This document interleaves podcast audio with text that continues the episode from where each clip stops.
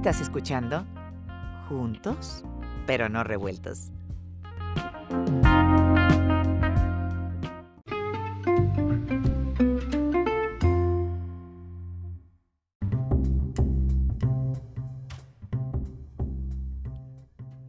Hola, ¿qué tal amigos? Bienvenidos a Juntos pero no revueltos. Estoy aquí platicando fuera del aire muy a gusto con mi amigo Toño de la Rosa, a, quien tengo el gusto de volver a escuchar y de volver a tener en este programa. Mi querido Toño, saludos, un abrazo hasta México, que además hoy es día, día de asueto, día feriado. Hoy estamos celebrando la independencia de nuestro querido México. ¿Cómo estás, mi querido Toño? Abrazo. Pues muy, muy bien, ¿cómo estamos? Saludos a, tu público aquí desde, desde Coyoacán, en, Ciudad de México, y tranquilos festejando este, la independencia. Oye, ayer vimos un grito virtual, ¿no está eso medio raro? Está medio- vimos un grito virtual, digo, nunca habíamos pensado, bueno, nunca antes, de hecho, en la plancha del Zócalo se había, una se había hecho una cosa así, había estado el Zócalo completamente, bueno, completamente vacío, desocupado, ¿no? Ahora sí se cumplió lo que todo el mundo quería, que nadie fuera al grito, ya sea el presidente que fuera. Ahora sí que nadie vaya para que sienta feo. Y hoy lo sintió, ahora sí lo sintieron feo. Sí, caray, increíble. Y estábamos hablando ahorita fuera del aire con, con aquí con mi amigo Toño respecto al trabajo en la casa, cómo nos hemos acostumbrado a trabajar en casa, al trabajo virtual, las conferencias en Zoom, lo que antes hacíamos, antes los que utilizábamos el Zoom lo, usa- lo hacíamos tal vez tres veces, dos veces al año y ahora lo hacemos a veces dos veces al día. Y a Qué increíble el cambio, ¿no? Y a todas horas. A todas horas, increíble. Y sabes que tam- también pensaba, Toño, lo de que además de que yo creo que parece que estamos siendo más productivos, es lo que te ahorras en, en- en traslados, por ejemplo, traslados a la oficina, lo que te ahorras en gasolina, el, el- el tráfico que le ahorras a una ciudad, e- etcétera, etcétera. ¿no? Sí, no, incluso eh, es un ahorro para uno, ahorro para las oficinas, ya no están gastando en luz, en internet, este, servicios, o sea, Sí, nos cuesta a nosotros el internet, ellos se lo ahorran. Nosotros lo nos ahorran. ahorramos los traslados. sí, nos ahorramos los traslados, es lo que te iba a decir. Pero también ese tiempo, por ejemplo, en ciudades grandes que tardas, por ejemplo, en la Ciudad de México, que conocemos muy bien, Ajá. Pues, en horas pico te echas a veces hasta una hora. Bueno, los que tienen, los afortunados que tienen la, la- la fortuna de tener el trabajo cerca, pero normalmente te echas una hora a la chamba, ¿no? Hay quienes hacen a la chamba más de una hora diaria. Ya, ya, Ya. Estás, ya ahí estás hablando de dos o tres horas diarias en el coche, ¿no? Sí, no, pues a mí me tocaba trabajar allá este, Laguna de Mairán, allá por la Torre de Pemex, y desde Coyoacán. Y desde Al Coyoacán. Al principio en coche pues era una maravilla, hacía 40 minutos. Pero ya con el tiempo, ya por, mil- por el 2014, no, ya era una hora y cuarto de camino de ida y una hora y cuarto de regreso.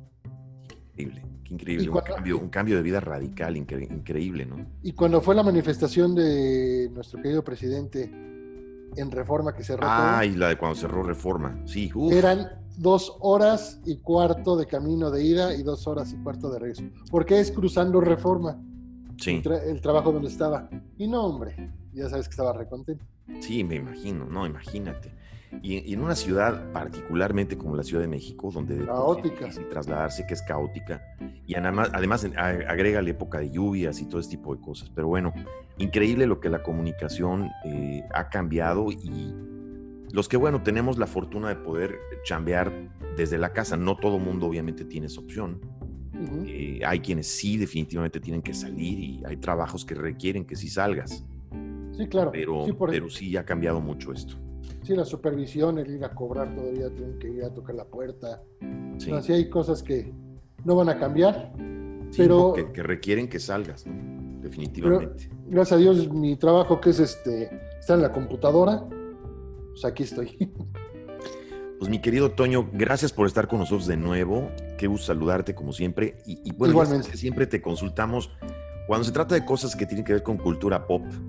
Te Ajá. consultamos, mi querido Toño. Tú eres como nuestro token para consultar cosas que tienen que ver con, con cultura pop. Y yo tenía muchas ganas de, de hacer este programa contigo, Toño, porque eh, sé lo que te gusta y, y- y- y sé que además sabes bastante al al respecto. y acabamos de perder eh, actualmente a uno de los comediantes, uno de los comediantes más importantes y más grandes en la historia de México. Ajá. Se nos fue don Manuel Loco Valdés. Sí. Eh, y don Manuel Loco Valdés pertenecía a la estirpe de los Valdés, o sea, al- a, la dinastía de la familia Valdés, de los hermanos Valdés, eh, de. Titán, de Ramón Valdés, y ahora se nos va el Loco, el Loco Valdés. ¿Qué, qué importancia, qué relevancia tiene, mi Toño, sientes tú que tiene el Loco Valdés para, para la historia de la comicidad en México y, en general, en general, la historia del arte, del cine y de la televisión en México? Bueno, haciendo un poquito así de, no de historia, sino de investigación que estuve haciendo en estos días, pues realmente Loco Valdés fue el pionero en la comedia absurda en televisión. Fue de los iniciadores junto con mi papá en los años 50, donde pues, no había nada y había que inventar las cosas. Digamos que... que aquí quiero, perdón, hacer un paréntesis y perdón que te interrumpa, Toño. Sí, La vez pasada te pregunté de tu papá. ajá. eh, a ver, nada más para los que nos están escuchando por primera vez, un pequeño recap. ¿Quién fue tu papá, mi Toño? ¿Y, y Mi qué lugar ocupó en esa historia? Mi papá es don Roberto de la Rosa, que en paz descanse, pastoriza. Él trabajaba instalando radiodifusoras para la XW. Cuando llegó un día Azcárraga y lo dijo, ¿quién quiere hacer televisión? Nadie sabía qué era eso. Y levantaron la mano dos que tres, entre ellos mi papá, y se fueron a, este, a desarmar las cajas, a armar las cámaras de televisión y aprender a hacer la tele, donde no había ningún conocimiento de nada porque apenas estaba surgiendo todo eso. Y, este, y lo que iba a ser Radiopolis, ahí en Chapultepec, se volvió Televicentro. Ahí instalaron las cámaras en los estudios y empezar a jugar con las cámaras y ver este, cómo podían presentar una obra de teatro, que ahora son las telecomedias, programas de variedad, donde tipo la, la radio, que era la W, pero pasarlo a televisión. Ya que, Sí, que además era muy curioso porque me ha tocado ver videos donde era muy curioso ver que hacían televisión de la misma forma que hacían radio, ¿no? Nada más que con cámaras. Ajá, porque el público seguía, porque en la radio tenían público. ¿Te acuerdas esas escenas donde se ve el estudio de la W con Así es. público? Así es, que está Paco Malgesto, inclusive en varios programas. Ajá, Estaba don Paco Malgesto y don Paco Malgesto hacía los programas pues en vivo con público. exacto. Sí, Entonces, claro. ahora, ahora sí que todo era en vivo y con público.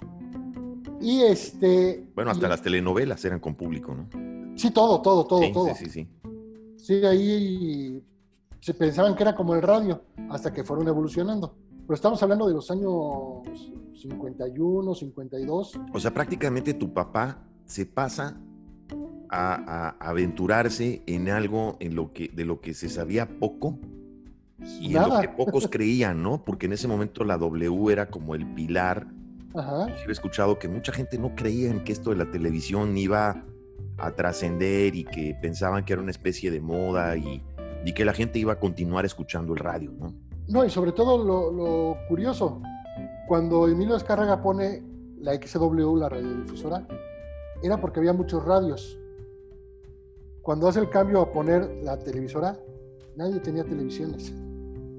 Entonces Eso, fue, Exactamente, sí. fue un logro empezar a que se vendieran las teles porque eran muy caras. Este, la primera televisión que tuvo mi papá las vendía doña Amalia Cepeda, la secretaria de Azcárraga, Sí. y se, y se las descontaba de su nómina. Y así revendieron Guau, a todos no los digas. técnicos y a todo mundo las televisiones. No me digas, ok. Entonces, este, contaban que eh, ahí en la calle de Romero de Terreros en la, del Valle, mi abuela este, Merce y mi abuelo Nicolás, los papás de mi papá, abrían las ventanas y prendían la tele para que la gente se asomara o los invitaban adentro para que vieran la lucha libre, que era otro negocio del señor Azcárraga. Claro, ok. Incluso hay una anécdota de que pues, vendían las entradas para ver la lucha libre en Televisa, bueno, en Televicentro, y que les cae este, la, la autoridad para decir, oigan, no está prohibido que estén vendiendo boletos de, de eventos para la lucha libre. Ajá. Ah, ah, ok, pásenle gratis. Y a pasar a la gente gratis. Aparte de que cobraban la entrada, la transmitían en tele. Pero pues, Fíjate qué curioso, cara. se los prohibieron, pues pásenle gratis. Qué increíble. Serán la- las noches estelares de la lucha libre por el Canal 2. Por el Canal 2. Pero ahora, ya digamos, viendo pasar todo este tiempo, yo creo que en algo no se equivocó la gente. El, el radio nunca dejó de. Nunca dejó de trascender, aunque claro, eh, hoy en día es, es menor la gente que escucha radio, pero a mí me ha tocado, por ejemplo, Toño, que en México es una tradición, se sigue escuchando muchísimo radio y Sí. el radio ha pasado a ser como que también un elemento bien importante, sobre todo cuando la gente va en el carro, ¿no? En ciudades Sí, donde generalmente estás mucho tiempo en el coche, Que pues el acompaña. acompañante, exacto. Entonces eh, la gente está escuchando radio, está escuchando las noticias. eh, el radio como que se ha vuelto cada vez menos musical, obviamente por el cambio en la industria de la música, y se ha vuelto más de talk, eh, hosts o, o de noticias. Sí, Yo me incluso acuerdo puede. en nuestra época de escuela, tú te acuerdas que de repente agarrábamos WFM Ajá. para escuchar este, de repente rock o música pop. Y Y Rock agarrabas 101. Rock 101 para escuchar rock. Y luego tenías Radioactivo. Y luego tenías Jazz FM. Ajá. Y tenías Radio Universal para escuchar clásicos. Pues tenías Ajá. como que una barra en la radio mucho más variada. Hoy en día Pues- casi todos son noticias, pero la gente sigue oyendo mucho radio, ¿no? Sí, claro, incluso lo, lo puedes notar, que la radio ni murió y más que nada se fortaleció con, con personas como Saludowski, que cuando sale de Televisa, Se va a Radio Centro. y le levantó la estación, bueno, no la estación, el programa, Sí. tan es así que lo transmitían de una a tres Y lo repetían, ¿no? y de ahí se seguía la repetición, repetición todo el día. Sí, increíble. Otra persona que acaba de morir hace poquito por el COVID, Víctor Martínez Serrano, Sí. que era de la generación de, de mi abuelo, o sea, yo Sí. creo que tendrían 95 años, ¿no? No Bueno, sé. y, don Héctor Martínez Serrano, una leyenda de la locución. Hablando de que, bueno, hablando de los locutores, que recientemente fue el Día de los Locutores del Locutor, Ajá. y felicidades a los locutores que nos oyen. Pero bueno, el- un, un maestro de la locución, una leyenda, Sí, claro, y siguió haciendo el mismo programa toda su vida. toda su vida. Y es. la gente lo seguía. Y cada vez que se cambiaba de estación, a la gente lo encontraba y lo seguía escuchando. Sí, así es. Y luego ya vinieron, por ejemplo, los Gutiérrez Vivó, vino eh, Ferriz de Con, vino este, el mismo López Dóriga, ¿no? Que, que Sí, em- em, digamos que se hicieron como pilares de la radio, en eso fundamentaron su carrera, eh, aunque después trascendieron a otros medios y la televisión, pero, pero principalmente se, se- se solidificaron en radio, ¿no? sí, incluso yo, yo era muy antiguito, no sé por qué, pero me encantaba escuchar a Fernando Marcos y a Jacobo Moreto en el radio. Un lujo escuchar a don Fernando Marcos, caray. Era una delicia escuchar sus anécdotas. Sí, sí. Dice sí, en vez de estar escuchando Rock 101, ¿por qué estoy escuchando a Fernando Marcos? Es que nos tocó, nos tocó, Pero- si te fijas, una época muy rica en la radio, Toño, porque todavía nos tocó un poco del clásico, Ajá. de lo clásico de la radio, con esos legendarios locutores, con lo Ajá. nuevo que venía en ese momento, que era toda esa corriente de, de WFMs y de Rock 101, ¿no? Exacto, te digo, hasta me tocó escuchar a Héctor Lechuga con Marco Antonio Flota, ¿Cómo no? Claro. a, a Pedro Ferriz Papás hablando de, Don de Pedro los Ferriz. de Sí, los cómo no. ovnis. Que yo era su fan, ¿eh? Yo era fan de don Pedro Ferriz Santa Cruz, era su fan, me encantaba escucharlo hablar. Cuando hablaba de ciencia y de los, y de los ovnis, era un lujo escuchar a don Pedro Ferriz. Bueno, déjame contarte que hay un libro que hizo Pedro Ferriz sobre los ovnis y la, la época prehispánica en México donde ve los este, jeroglíficos con cosas como de marcianos. Se basó en un libro que le regaló mi, ab- mi abuelo materno a Pedro Ferriz porque era muy amigo de la familia. O sea, Ok. Pedro Ferriz sí tuve el gusto de conocerlo en persona, un personajazo, o sea, un señorón. Me imagino. Entonces, ese libro este, incluso lo tiene agradecido a mi abuelo, Enrique Martínez, que gracias a él pudo hacer ese libro. Porque sí le encantaba todo lo que eran los ovnis. Yo creo que fue el primero en televisión Sí, él fue el de primero. ese- de, de eso. Sí, él fue el primero. Él fue el primero en hablar, en hablar abiertamente de civilizaciones, de, de- de vida extraterrestre. Él fue el primero. Obviamente, como todo, ¿no? Lo tildaban de repente y lo parodiaban. ¿Te acuerdas de esa parodia que hacían los polivoces que era genial? Un mundo nos vigila. Era genial la parodia de los polivoces. Pero, pero sí, don Pedro Ferriz fue el primero, efectivamente, que, que abordó el tema de manera seria en la televisión. Ajá. Y tenía su, definitivamente. pro- su programita de 15 minutos. Sí, sí, tenía sus cápsulas. 5. Y, y te acuerdas aquellas cápsulas también de Agustín Barrios Gómez, ¿no? Las de Ah, sin comentarios. Sin comentarios. También, Yo- ¿te acuerdas? Yo era muy chiquito y pues, me aburría. Ahorita me encantaría escucharlo. Yo creo que tenía cosas importantes que decirnos. Hay por ahí unos videos en YouTube, yo los estuve buscando, eh, muy poquito, fíjate, no sé por qué no hay tanto material de, de sin O sea, comentarios, pero por o sea, ahí hay un par de videos, ¿eh? en YouTube. Acuérdate que se cayó Televicentro y se perdió y se perdió gran parte de eso, sí. cantidad, cantidad de, de material. Pero eran, eran cápsulas fabulosas, yo me acuerdo que esos 10, 15 minutos que duraba sin comentarios, eh, Ajá. Salía don Agustín Barrios Gómez, que dicho sea de paso, también lo parodiaban los polivoces. Bueno, ¿a quién no parodiaban los polivoces? A todo el mundo. A Este, todo. Lo que no me eran cápsulas fabulosas. lo que no me explico es por qué esas cápsulas las pasaban en el 5 entre caricatura y caricatura. Sí, sí, sí, y las pasaban en horario de caricaturas, es cierto. Porque yo, yo lo veía y decía, ya llegó el señor este, pues yo no lo quiero escuchar. Yo quiero seguir viendo, a Tom- viendo a Tommy Jerrica. Sí. Sí, sí, pero fíjate que ya visto en el tiempo, eran, eran cápsulas fabulosas, ¿no? O Sí, sea, claro. eran comentarios increíblemente buenos.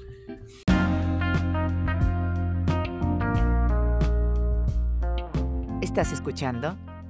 Juntos, pero no revueltos.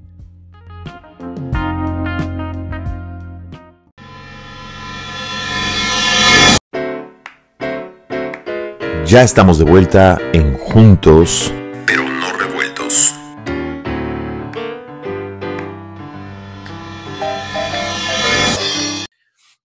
querido Toño, y volviendo al tema que nos trae a la mesa, está- íbamos a hablar de don Manuel Loco Don Valdés. Manuel Loco Valdés. Me dices que entonces ya, eh, obviamente, tu papá, que fue pilar, obviamente, de aquellos tiempos de la televisión, Le tocó hacer este, programas con, con el Loco Valdés. Le tocó hacer este, variedades de mediodía, Operación Jajá, y hasta ahí, porque mi papá sale en el 65. ok, eh, 64, 65. Pero del 51 al 65, ahí estuvo metido y le tocó variedades de mediodía durante tres años hacerlo. y, y este- no, no trasciende mucho la parte, digamos, de Loco Valdés, Toño, en el cine, ¿no? Yo, o sea, Ah. podemos decir que el Loco se hace más en la televisión. Sí, era lo que te, te- te iba a comentar. Curiosamente, o sea, Tintán empieza en cine. Correcto. Bueno, empieza con, eh, con una gira, pero su primera gira acaba en cine. O sea, se vuelve famoso en el cine y se jala a todos sus hermanos. Desde el ratón Sí. hasta este Don Ramón y a Loco A Valdés. todos. Que, que, por cierto, una de mis películas favoritas es esta de los fantasmas, donde sale con, Ah, claro. con, con Loco Valdés, donde los dos son fantasmas. De las primeras películas que Loco hizo con él, ¿no? Creo que fue la primera que hizo ya como de, de titular junto con, con Don Ramón, con Germán Valdés. Con Germán Valdés. Porque Una película increíblemente buena, excelente, añorable. Yo creo que yo la he visto como cin- 50 veces, no, no recuerdo cuántas veces la he visto, y la volvería a ver. Tengo mucho que no la veo y la volvería a ver otra vez. Sí, incluso es la de dos muchachas y un fantasma, digo, dos fantasmas y una muchacha. Exactamente. Y luego como que tomaron todas las escenas buenas de la película para hacer otra película Otra, así es. que es con este con clavillazo y con este, resortes. Exactamente, donde vuelven a hacer el mismo papel. El mismo papel de López Pérez y salen de fantasmas. Sí, Pero- así es. Pero digamos, creo que el Loco Valdés nada más es para los mexicanos. No llegó a internacionalizarse. Porque si te No. fijas, Tintán se internacionalizó, Don Ramón les ganó a todos. No, don Ramón, es increíble. Eh, A mí que me tocó, Toño, vivir en Sudamérica tantos años. Ajá. Tú a la gente le preguntas en Sudamérica quién es Tintán. Muchos no, se, no- muchos no lo saben, sobre todo Ajá. generaciones, digamos, ya generaciones nuevas no conocen a Tintán. Conocen más a Cantinflas internacionalmente, diría yo, Sí. que a Tintán. Poca gente sabe de Tintán. Eh, pero a Ramón Valdés lo conoce todo mundo. Sí, no, o sea, y él era extra, o sea, igual que Loco Valdés, nunca Sí. tuvo, bueno, el Loco Valdés sí tuvo sus papeles principales en cine, poquitos, pero los tuvo, pero Don Ramón nunca, siempre fue este, Completamente televisión, de la televisión. secundario, Así es. hasta, hasta que lo rescata Chespirito y lo lleva a la mesa cuadrada, a los sabios de la mesa cuadrada.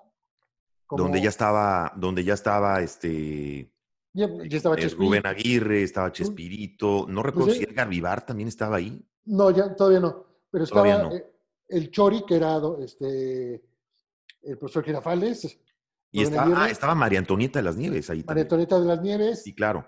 Sí, sí. este, Rondamón, que le decían así en el programa, Así es. salía cohete. Así es. Y de ahí surge la idea de ser el Chavo del Ocho, la capsulita de, de sketch de 15 minutitos, y se volvió un éxito. Así es, es correcto. Y lo que siempre me ha apasionado es cuando con- empiezo a ver en YouTube por qué se pelearon y que no sé qué, la historia del, Cha- del Chavo del Ocho. Y es que es cierto, Don Ramón es realmente el programa. Eh, todo el mundo giraba alrededor de Don Ramón. O sea, Don Ramón Sí. tenía a la chilindrina de hija. Don Ramón se peleaba con el Chavo. Kiko se peleaba con, con Don Ramón. Doña Florinda cacheteaba a Don Ramón. La bruja del 67 Estaba amaba a Don. Ramón. Así Eh, es. ¿A qué le cobraban la renta? A don Ramón. O sea, quitas a don Ramón Sí. y, y se, y quedan huérfanos todos. No, y quitas a Don Ramón y, y los gags, automáticamente, esos gags de esos personajes, automáticamente los quitas. Se van. El 80%, el 80 del programa se acabó. Así es, es correcto. sketch. Y, y don Ramón se dice que se fue, bueno, no sé, pero hasta donde sé, o sea, lo que se dice, es que se fue por solidaridad con Carlos Villagrán, ¿no? Sí, son dos. Una, la solidaridad, por- porque lo sacan muy feo a, a Kiko, porque realmente yo sinceramente me gustaba más Kiko que el Chavo. O sea, como que me gustaba su personaje. Hasta me compré el disco de Kiko. Sí, sí, el- el- el- vamos a ser sinceros, el personaje del chavo, aunque es el personaje central, Ajá. realmente no era el personaje a, a través del que giraban, del que giraba todo, porque a pesar de que, ok, Kiko era el bullying, Ajá. no, el chavo era el buleado, pero sientes más simpatía por Kiko porque también Kiko eh, entendías dónde fallaba Kiko.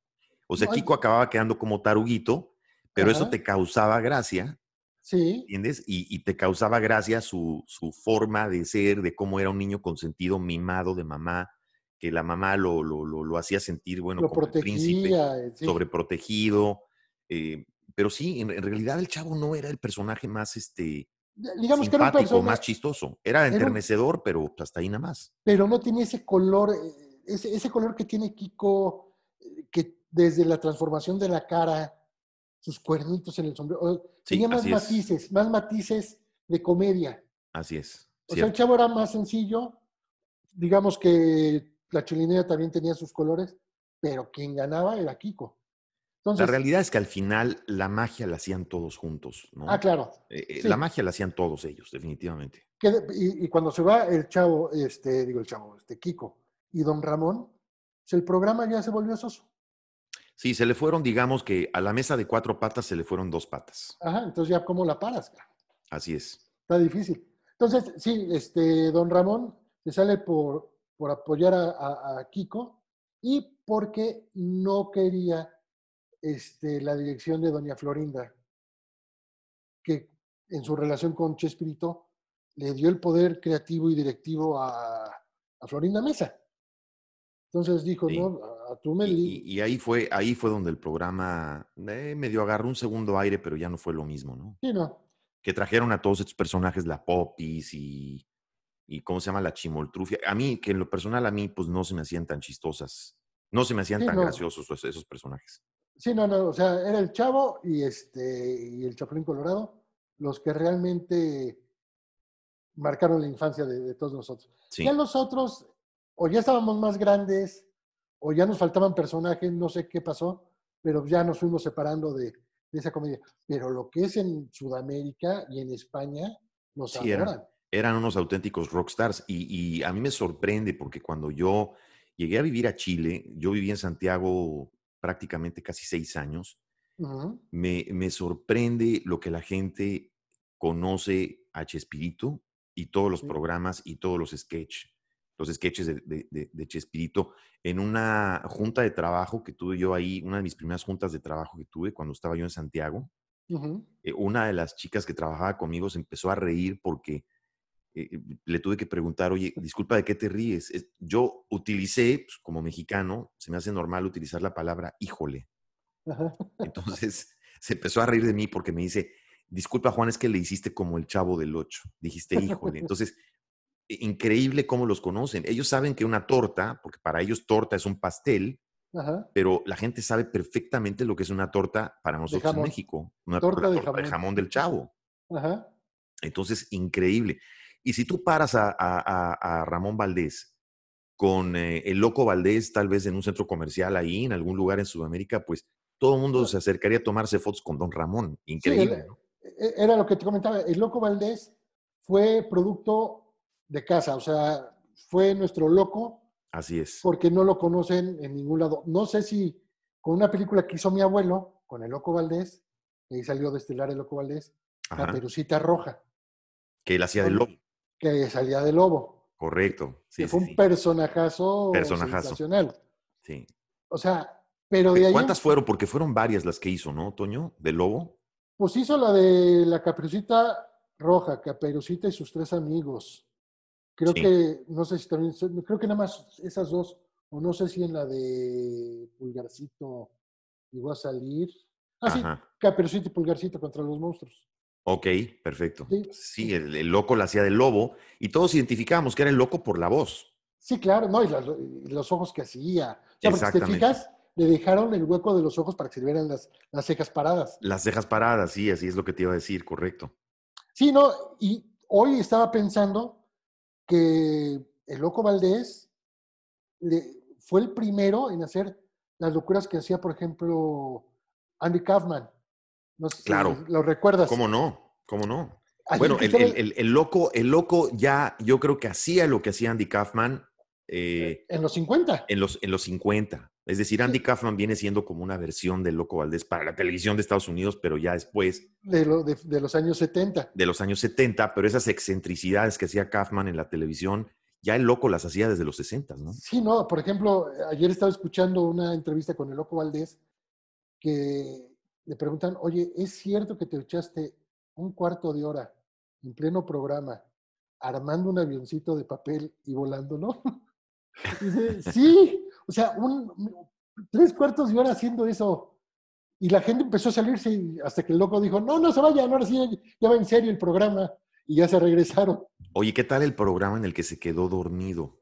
Bueno, Un programa donde se durmió, ¿no? Sí, ahí te van algunas anécdotas. Esta, tengo mis dudas de, de que, o sea, sí se quedó dormido, pero mi papá lo vivió. Y ahorita ch- checando las fechas, resulta que cuentan que fue en variedades de medianoche. Eso fue en los años 70.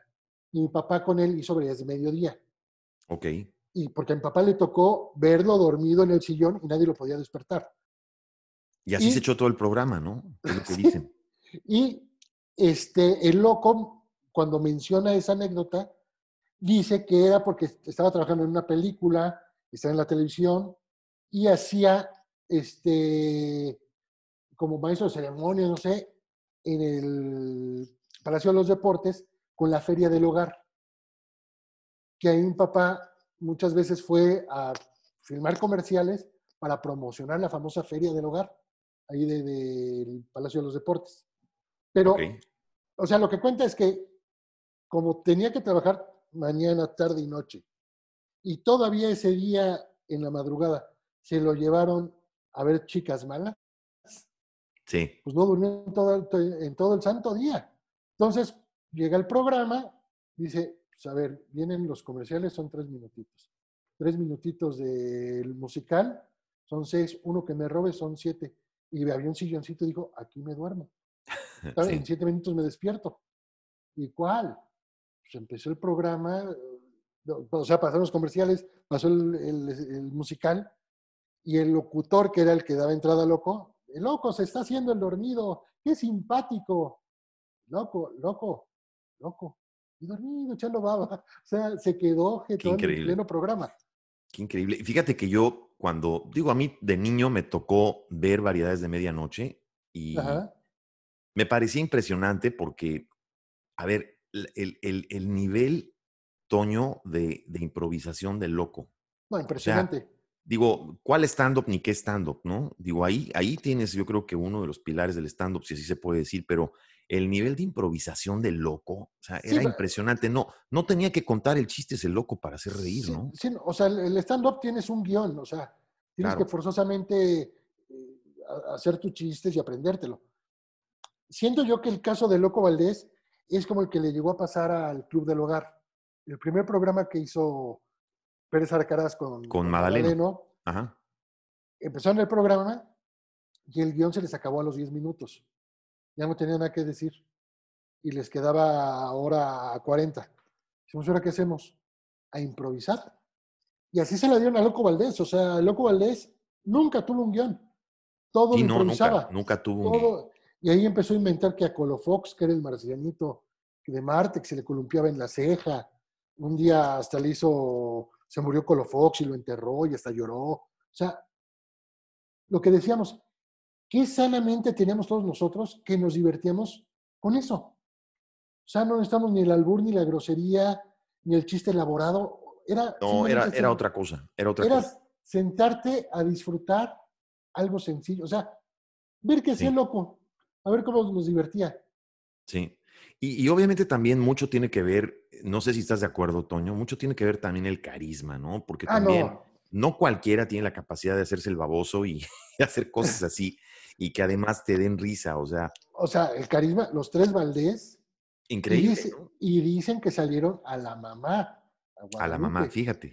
Que era que mientras este, el papá los regañaba o algo así, la mamá se ponía atrás a hacer dengues, hacerles caras, o sea, sí. a chotear al papá. Entonces, de ahí sacaron ese humor tan genial. Entonces, don Manuel, podemos decir que don Manuel Loco Valdés, por excelencia, era como que el cómico de México. En Ajá, ese de televisión. Se vuelve, obviamente, el, el, cómico de la televisión, el, el showman de la televisión. Y, y, después, Toño, viene la época a principios de los 70s bien ensalada de locos. Ah, no, ¿qué, tipo de ensalada de locos? ¿Qué manera de crear un culto entre la gente? Tanto que hoy en día Ensalada de Locos yo creo que es uno de los programas más vistos en YouTube por generaciones que ni siquiera les tocó. Es más, te estoy hablando de gente que inclusive nació hasta por ahí de la carabina de Ambrosio o después, pero ven esos sketches de Ensalada de Locos y mira que estamos hablando de una época donde tenías a los polivoces en la televisión, donde tenías a Mauricio Garcés en la televisión, donde tenías programas de variedad increíbles. Pero esa época de ensalada de locos, caramba, es, es increíble lo que te puede. Yo a veces me quedo, no sé, me puedo quedar de repente horas viendo los, el mismo sketch de ensalada de locos y me sigo riendo, ¿no? Mira, hay cosas de, de ensalada de locos desde la entrada, donde Héctor Suárez, digo Alejandro Suárez, le revienta el ojo. Eh, el, huevazo a Héctor Lechuga, sí, claro. Pero casi le saca el ojo. Sí, sí. Se le ve el dolor. Sí, claro. Se, llevaban muy pesado. Se llevaban pesado. Este, no sé si hayas visto en YouTube de Ensalada de Locos el aniversario de los dos años. Sí, cómo no. Está Chabelo y todo. Ese está genial, ese está eh, genial. Lechuga, cómo le da el manazo en la cabeza a Chabelo. Sí. Chabelo lo persigue por todos lados. Sí, sí. Y se llevaban ¿qué tal el sketch? Ahorita que hablas de Chabelo, ¿Qué tal ese sketch? El, no sé si lo viste, el de la agencia de viajes. Ah, sí. Llega Chabelo a comprarse un boleto porque quiere ir a Disneylandia y está con lechuga. Bueno, ese sketch yo me puedo reír, lo puedo ver 100 veces y me puedo carcajear las 100 veces, pero increíble que Chabelo pueda hacer comicidad sin salir del personaje, ¿no? O sea, Chabelo podía ser el mismo personaje. Toda la vida. Y encajar en esos programas, aunque fueran programas para adultos, ¿no? Sí, claro. O sea, ahora sí que te puedo decir que creo que los que quedan ya vivos de esa época es Eduardo Manzano y Chabelo, como comediantes de la vieja Y Alejandro Suárez, ¿no? Bueno, ah, bueno, sí, Alejandro Suárez. Sí, Alejandro Suárez. Son tres, porque ya no veo a otro. yo, veo mucho de esta, mucha de esta química de ensalada de locos, porque yo no volví a ver un programa igual, posiblemente hasta la carabina de Ambrosio, ¿no, Toño? Eh, mucha de esta química como que la, la toma la carabina de Ambrosio, la rescata, se vuelve un programa de musical cómico, Que, yo creo que en, mucho tiene que ver lo que, lo que la magia de Alejandro Suárez y, de Chabelo que estaban ahí.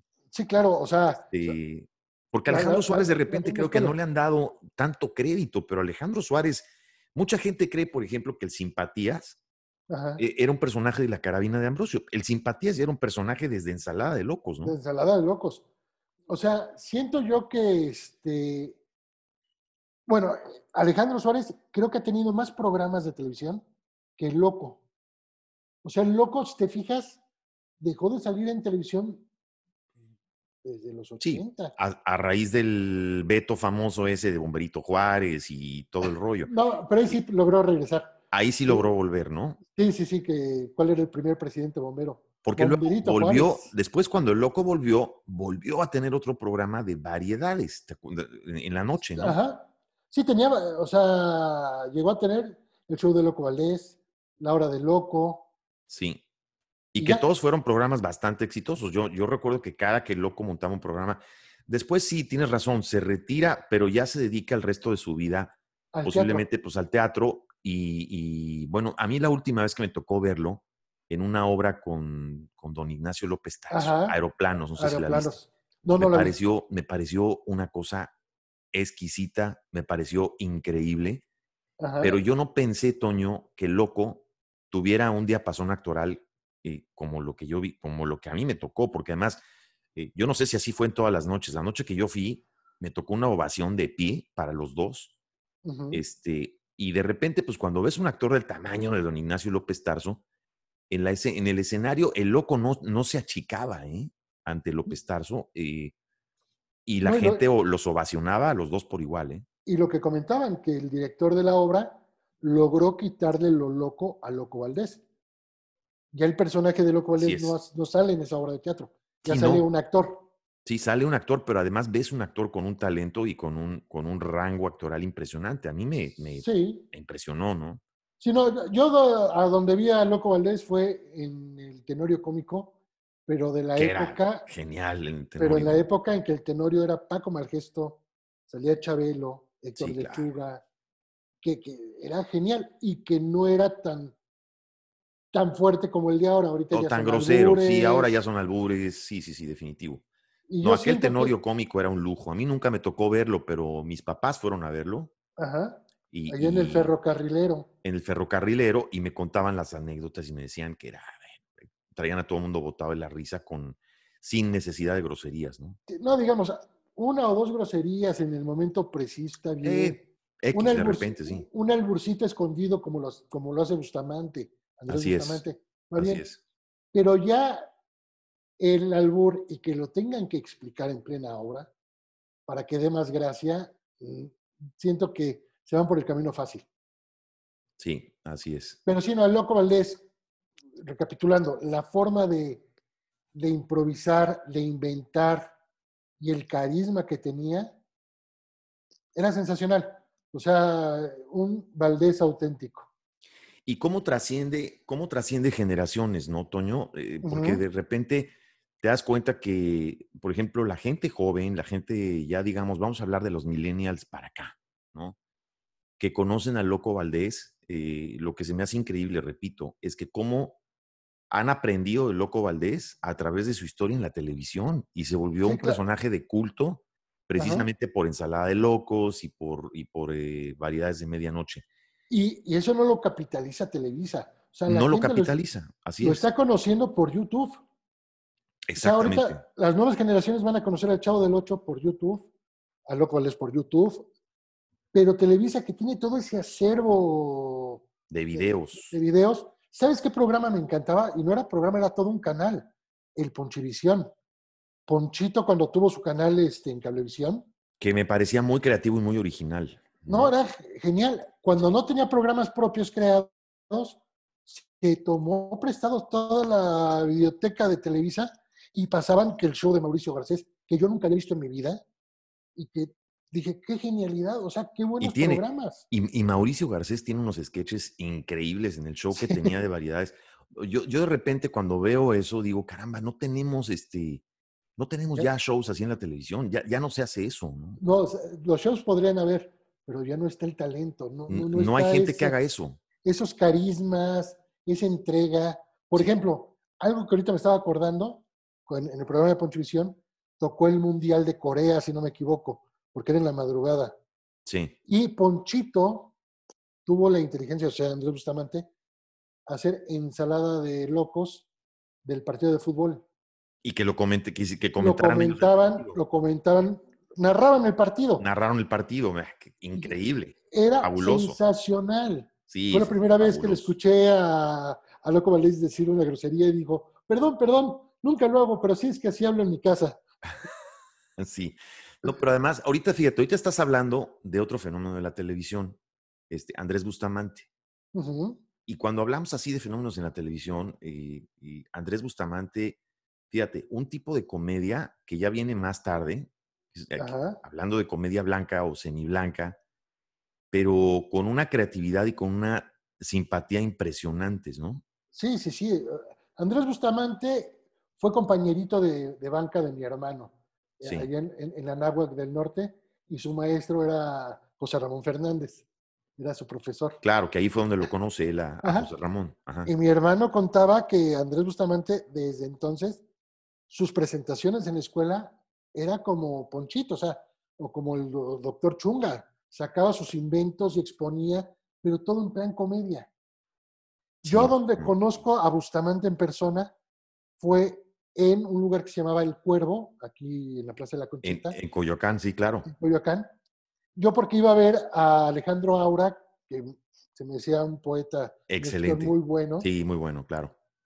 era compadre de mi cuñado, entonces a cada rato íbamos a ver la obra de teatro de, de Salón Calavera o de. XC Bululú de Andrés, XC Bululú. de Alejandro Aura. Sí, así es. Y siempre espara- estando esperando para entrar, estábamos esperando que terminara el otro show, porque era un teatrito muy chiquito, que te gusta unas 50 personas. Sí, más o menos, como 50 personas era el cuervo. chiquito. Y me acuerdo las carcajadas que salían, decía, pues, ¿qué está pasando allá adentro? Y veía el letrero que decía el gabinete del doctor Wiri Wiri. Dije, Ajá. ah, habrá que venirlo a ver. Cuando lo fui a ver, dije, qué sensacional comediante. Lo comparé a la par o hasta superior que Tintán. O sea, me hizo reír carcajadas, Sí. risa, llanto de risa. Impresionante. Ahí conocí al, al chef sin brazos, cómo hacía la ensalada este, con, con- con los muñoncitos. sí, sí. Todavía no existía Ponchito. O sea, sensacional. Sí, hablando de fenómenos, porque obviamente también Andrés Bustamante crece ya en la televisión.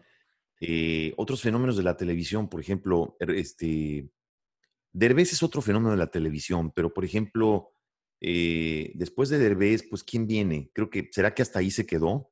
Porque yo recuerdo así, de fenómenos de la televisión recientes, pues no sé si de pronto hablar de Derbez y hablar de repente hasta de Adal Ramones, cuando tenía otro rollo, a, a nivel programa de variedades y sketches, pero, Ajá. pero ya de ahí yo no he visto, no hemos Porque- visto cosas iguales, ¿no, Toño? Lo que pasa es que si te pones a ver este, al Borrego Nava, Sí, el borrego nada. programas, podrán decir uno que otro chiste, pero son, son la grosería para arrancar la risa, no son tan simpáticos, o sea, no son tan amables como un Tintán, o sea, Sí, esa amabilidad que les ves en, en la cara, el carisma. O sea, no digo que sean malos, yo en lo personal no me gustan tanto. Haikovich tampoco lo veo este, gran comediante. O sea, sí está difícil. Incluso este Derbez, reconozco su talento y todo, pero en las épocas que estaba Bustamante, decía, es que es la vil copia de Andrés Bustamante, porque sí. muchos personajes los copiaban. Sí, y Bustamante muy superior. De hecho, la, la idea de XH Derbez dicen que la sacó de, o la copió más bien, o se la fusiló del canal de, del Wiri Wiri, ¿no? Pues sí, sí, sí, sí. Porque sí, fue la misma época, sí. Sí. Bueno, ¿sabes quiénes podríamos rescatar? Que también son alboreros, todo, pero son simpáticos, los Mascabrothers. Creo que Sí, los Mascabrothers son geniales. Bueno, Son- ese es otro fenómeno que nace en la televisión ya después. Ujú.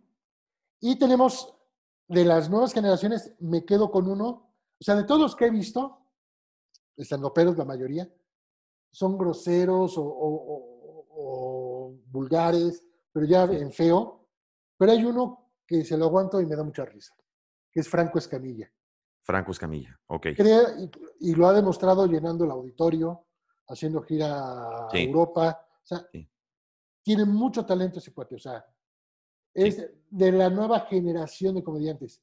Tenemos a otros, pero mm, No llegan ahí, claro, no llegan a ese nivel. Son simpáticos todo, pero les falta mucho. Oye, Toño, ¿cuál crees tú, si podemos hablar, digamos, de un momento así, digamos que culminante o top en la carrera de don Manuel Loco Valdés, ¿cuál, cuál crees tú que sería? Pues digamos que sus últimos tenorios, o sea, porque le seguía echando ganas, era simpático.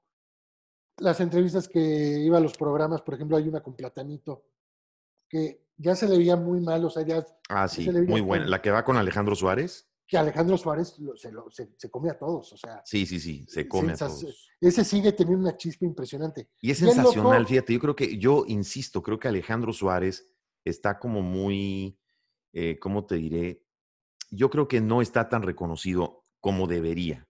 Y, la verdad es que, por ejemplo, yo pienso que lo que levantaba la carabina de Ambrosio Sí, era Alejandro. Era, Alejandro Suárez, los personajes de Alejandro Suárez. Es, increíble lo que este cuate hace desde, y ahí lo ves desde Ensalada de Locos, no es una cosa que vino después, ¿no? Aunque en Ensalada de Locos de repente, pues bueno, estás ahí con dos lobos de mar como el loco y lechuga, y por eso los tres hacían lo que hacían, pero hay sketches donde él se come a lechuga. Cuando él entra en, personaje, este, Suárez entra en personaje estando con ellos dos, se come a lechuga y a, loco, pero lo que me da risa es que el loco se ríe más de lo que hace Suárez, ¿no? Eh, eh, hay, hay, sketches donde se están riendo ellos por detrás. Es que esa era la gracia del programa. No cuidaban esos errores. O sea, si uno de repente se aventaba una burrada, la carcajada de los demás, o sea. Sí, no, no, no, no, increíble. Esa, simpatía, esa espontaneidad, Como que eso que te, permitía ser cómplice de, las vaciladas que hacían. Sí, así es, definitivamente. E, eso, era muy importante. Cosa que ahora cuidan mucho, este, no sé, les falta, falta, se acabó la televisión de comedia en, Televisa, en, en, TV Azteca, o sea, ya no hay esos este, horarios en la noche de comedia. De, ¿Tú crees, buena Toño, que, tú, que podríamos haber tenido nuestro propio Saturday Night Live en México? porque talento había, ¿no? Ah, claro. Entonces, podíamos haber tenido, sin, sin hacerlo una copia, no una franquicia. Ah, bueno. Me refiero a que si podíamos haber tenido algo con ese sabor como de, de, un sábado loco loco, que tal vez se acercaba. No sé, pienso yo. ¿Tú qué piensas? Bueno, en algún momento escuché que habían comprado la franquicia para hacerlo en México. Sí, que luego, lo, que luego lo, cancelaron, luego lo suspendieron, ¿no? Sí, principios del 2000 más o menos. Sí. Pero ¿qué pasa? Ahorita Saturday Night Live, ya hace mucho que no lo veo, pero yo lo veía cuando empezaba, con Belushi. Con Dan Aykroyd, con, Chevy Chase, con este, Gilda Ragnar. Exactamente. Sí. Y era un humor irreverente, raro, o sea, era un humor raro, absurdo. Sí. Que es un humor que en México no se maneja. Sí, no, no, se maneja. Eh, cualquiera en México pensaría que es un humor bobo, pero no es un humor bobo visto desde el contexto del estadounidense. Es decir, tiene mucho que ver con la idiosincrasia del estadounidense.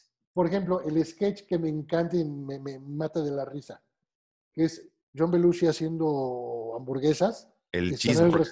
El, cheeseburger. Ese lo ah, estábamos que me lo, me lo mandaste por Facebook la otra vez. Bueno, yo estaba botado de la risa. Yo puedo me da, me da mucha risa. Sí. me da mucha risa. Aquí en México no creo que funcionara. No, no funciona ese tipo de humor en México. No, entonces te digo, un Saturday Night Live, no, lo que funcionaba aquí era la carabina de Ambrosio, ensalada de locos, los claro, yo creo que ese era el estilo, ese era el estilo que nos gustaba en México. Ese tipo de farsa, de comedia, de, de absurdez, pero hecha desde ese, desde, ese, desde esa forma, digamos. Exacto, que, es la comedia tipo carpa.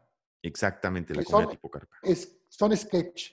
Sí. O sea, el sketch actuado, bien planeado y todo, funcionaba. Hasta a Luis de Alba le funcionó con, con el show de Luis de Alba. O sea, todo el mundo copió esa fórmula. Lo que pasa es que no supieron evolucionar. O sea, porque ese sketch yo creo que ya se repetían mucho. Así es había, digamos, de repente sketches como que trataban medio de utilizar la fórmula de Saturday Night Live, de repente en otro rollo, ¿no? ¿No te daba la impresión de que de repente en otro rollo querían emular cosas de Saturday Night Live y acababa como quedándoles ahí una melcocha de algo raro, que de repente te daban risa y de repente no te daban risa, ¿no? No sé, ¿tú cómo sí yo creo que eh, Melco- Melcocha, porque sí, realmente no se entiende.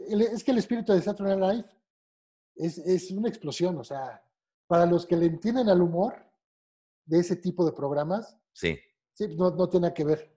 O sea, otro rollo, tenía su stand-up, sus entrevistas, muy original. Era más tipo talk show que una Así copia es. de Saturday Night Live, siento yo. Aunque tenían sus sketches, pero sketch más tipo México. Más tipo y más, más, más tropicalizados a México. Ajá. Una, estamos hablando, Toño, de una época de oro que no sé si estás de acuerdo conmigo, pero abarca tantas cosas de tanto talento, Sí. pero obviamente es, es eh, indistintamente al, al lugar donde estos hermanos Valdés, por ejemplo, crecieron, uno en el cine, otro en la televisión y otro que se extendió hasta Sudamérica y otras partes del mundo. Es, es indudable que, que estos tres talentos, los hermanos Valdés, han sido como que un pilar inquebrantable en la comicidad y en la historia de la televisión y del cine en México, ¿no? Sí, y nada más visto por los hermanos Bishir, pero de ahí en fuera, ¿cuántos hermanos logran los éxitos de que logran familia? estos tres hermanos, claro, claro. Sí, sin quitar al ratón que ha hecho sus cositas ahí en puro loco. Sí, eh, Y- que ahí ha hecho sus pininos también, pero lo que han hecho los tres hermanos Valdés, Sí, indudablemente, bueno, don Ramón, don, don Manuel Loco Valdés, pues el último de, de esta, de esta dinastía, digamos, de las tres cabezas de esta dinastía que se va, pues queda en la historia como el gran cómico de la televisión de México, ¿no? sí, definitivamente es este uno de los, si no es el primero y el único, si es de los primeros comediantes televisivos Sí. que estaba loco. Y muy importante, comediante y conductor. Sí, claro. que a veces no, no es fácil encontrar las dos cosas. Entonces, el, loco era comediante y conductor, además. Y deja otra cosa, era seductor y galán. Pues Sí. andar con Verónica Castro. Sí, o sí, sea, sí, ya, sí, claro, pues obviamente. Dije, ¿qué le vio? Pero lo simpático, Pues ese, ahí, ahí se cumple nuestra teoría, Toño, de que rollo mata carita. completamente. Oye, mi querido Toño, siempre me da muchísimo gusto hablar contigo y, y sobre todo estos temas en los que nos entretenemos muchísimo. De verdad te quiero agradecer mucho que hayas estado con nosotros porque no, ¿de qué? es súper entretenido hablar de esto y cuando hay tantas anécdotas que nos traes. Este, ¿qué, qué cenas o qué comes en, en un día de la independencia, mi Toño? ¿Qué se puede comer? Pues algo sencillito, unos chilitos, chilitos en hogada, Ah, Sencillito. unos Ok. pambacitos. Sí. Sí, hoy voy a comer chiles en hogada precisamente. Uy, nada más, así nada más. Nada más. Qué rico, caray, qué rico. Mi querido Toño, te mando un fuerte abrazo Igualmente, mi hasta estimado. México. Que sigas bien, que sigas con tu trabajo. Siempre me da muchísimo gusto saludarte desde acá. Sabes que hay siempre cariño, siempre afecto. Me, de- me debes todavía el programa de los Blues Brothers, ¿eh? Nos debemos sea, ese programa. Cu- ¿no? Cuando quieras, y te doy algo que descubrí, que, Por el, favor. pap- que el Papa este, Juan Pablo II, cuando estaba de gira en Chicago, que Sí. fue a Chicago, fue en plena época de la filmación de Blues Brothers y fue al set a bendecir la película. No me digas. Yo creo que por eso les fue tan bien. Esa sí no me la sabía. Sí, eso lo leí hace poquito. Dije, ah, mira, porque la acabo de ver la película, ¿eh? la vi hace dos semanas y dije, son de las pocas películas que no envejecen. No, Ah. no envejecen. Eh, hay, hay películas que uno puede ver. Hay películas que uno puede ver un chorro de veces y hay películas que por alguna razón de repente sintonizas la tele, las ves y, Y por alguna razón te, se ven viejitas, pero, pero te le quedas viendo y ya no le cambias de canal. Ah, sí. Por ejemplo, Ultraman, que me encantaba, Ah, también a mí. Em- Ultra em- Seven y Ultraman, los dos. ¿no? empecé a ver el primer capítulo y dije, qué aburrido, ¿qué es esto? ¿Esto me gustaba? Sí. Cosa que no me pasó con Señorita Cometa. No, sí, señorita Cometa, lo genial. ves, lo ves ahora, lo puedes ver en YouTube todavía, señorita Cometa, y es genial. Están en, en Prime Video. Están en Amazon Prime, sí, están en Amazon Prime. Ah, Bueno, ah, yo, yo, por ejemplo, te voy a decir otro ejemplo. Yo soy fanático de Star Trek. He sido Trekkie Ah, toda mi vida. Y a Sí, pesar de que mi esposa ya me alucina, porque eh, de repente yo veo el Star Trek clásico de los 60 que era el bueno, o sea, era, era el bueno. Yo me he aventado, el, hecho el, el, el binging del Star Trek clásico, yo creo que me lo he hecho como tres o cuatro veces. Me ajá. aviento los capítulos. Me gusta mucho el, el- el Next Generation, pero me gusta más el de los 60 el del Ajá. Capitán Kirk y, y Spock. Y Spock. Y este, pero hay, hay películas como los Blues Brothers que cuando sabes el significado, lo que quiere decir, lo que significa, que es mucho más que una película, es mucho más que los hermanos Caradura, ¿no? Como le Sí, no. pusieron en México, tiene que ver mucho con otra cosa. Para mí Sí, es como una especie de mago de Oz. Es un homenaje absolutamente dedicado a los negros y a su música. Y, a- y a la cultura de la, la música negra, totalmente, totalmente de acuerdo. Pero además un homenaje bonito, un homenaje bien hecho. Sacaron a los mejores, o sea, empezando por Caf Calloway, James Brown, Calloway, Aretha Franklin, eh, James Eh, Brown, eh, Johnny Lee Hooker. John Lee Pat- Hooker, que sale en Fats esa escena. John, John Lee Hooker, increíble cuando sale ahí, ¿no? Tocando en la calle. No te digo, la, la Ray. Yo dije, la voy a empezar a ver y ahorita la quito. Me Sí. quedé clavado y creo que ya la vi 120 veces. No, no, es que es una película magnífica. Por donde la veas, es una película bien hecha. Y hay anécdotas muy buenas que vale la pena platicar, Toño. No sé si tú te has dado cuenta que la última escena, seguramente sí ya lo viste, cuando llegan al banco, Ajá. el que sale ahí de encargado, que lo terminan cargando y sacando de ahí, que es Steven Spielberg, Sí, fue su cameo de Steven Spielberg. el cameo de Steven Spielberg. No, qué anécdotas. Yo creo que tenemos que dedicarle, nos debemos ese programa, mi Toño. Cuando gustes, aquí estamos disponibles para. Pues ya, ya lo vamos a planear. Ahorita fuera del aire lo agendamos. Perfecto. Este, pues gracias, querido Toño, como siempre. Un placer tenerte con nosotros, un placer platicar contigo. Y pues, ¿dónde te pueden seguir? ¿Quieres dar alguna red, algo que quieras este, decir antes de despedirnos, Toño? Pues tengo este en YouTube, que no pongo nada, pero pues ahí me pueden seguir, que es este Antonio arroba, ah no, ¿qué es? Antonio de la Rosa. Este, en Facebook también estoy como Antonio de la Rosa. Ok. En Twitter. Bueno, si quieres luego te los preparo y te los digo para el siguiente programa. bueno, ya está, además ahí está la excusa para el siguiente programa. Perfecto. Bueno, gracias, queridos amigos. Escucharon a, a nuestro querido amigo Antonio de la Rosa, que como siempre está con nosotros. Hablamos de, de todo lo que tiene que ver cultura pop con él. Gracias por haber estado de nuevo aquí en, Juntos pero no revueltos. Un abrazo y nos escuchamos la próxima.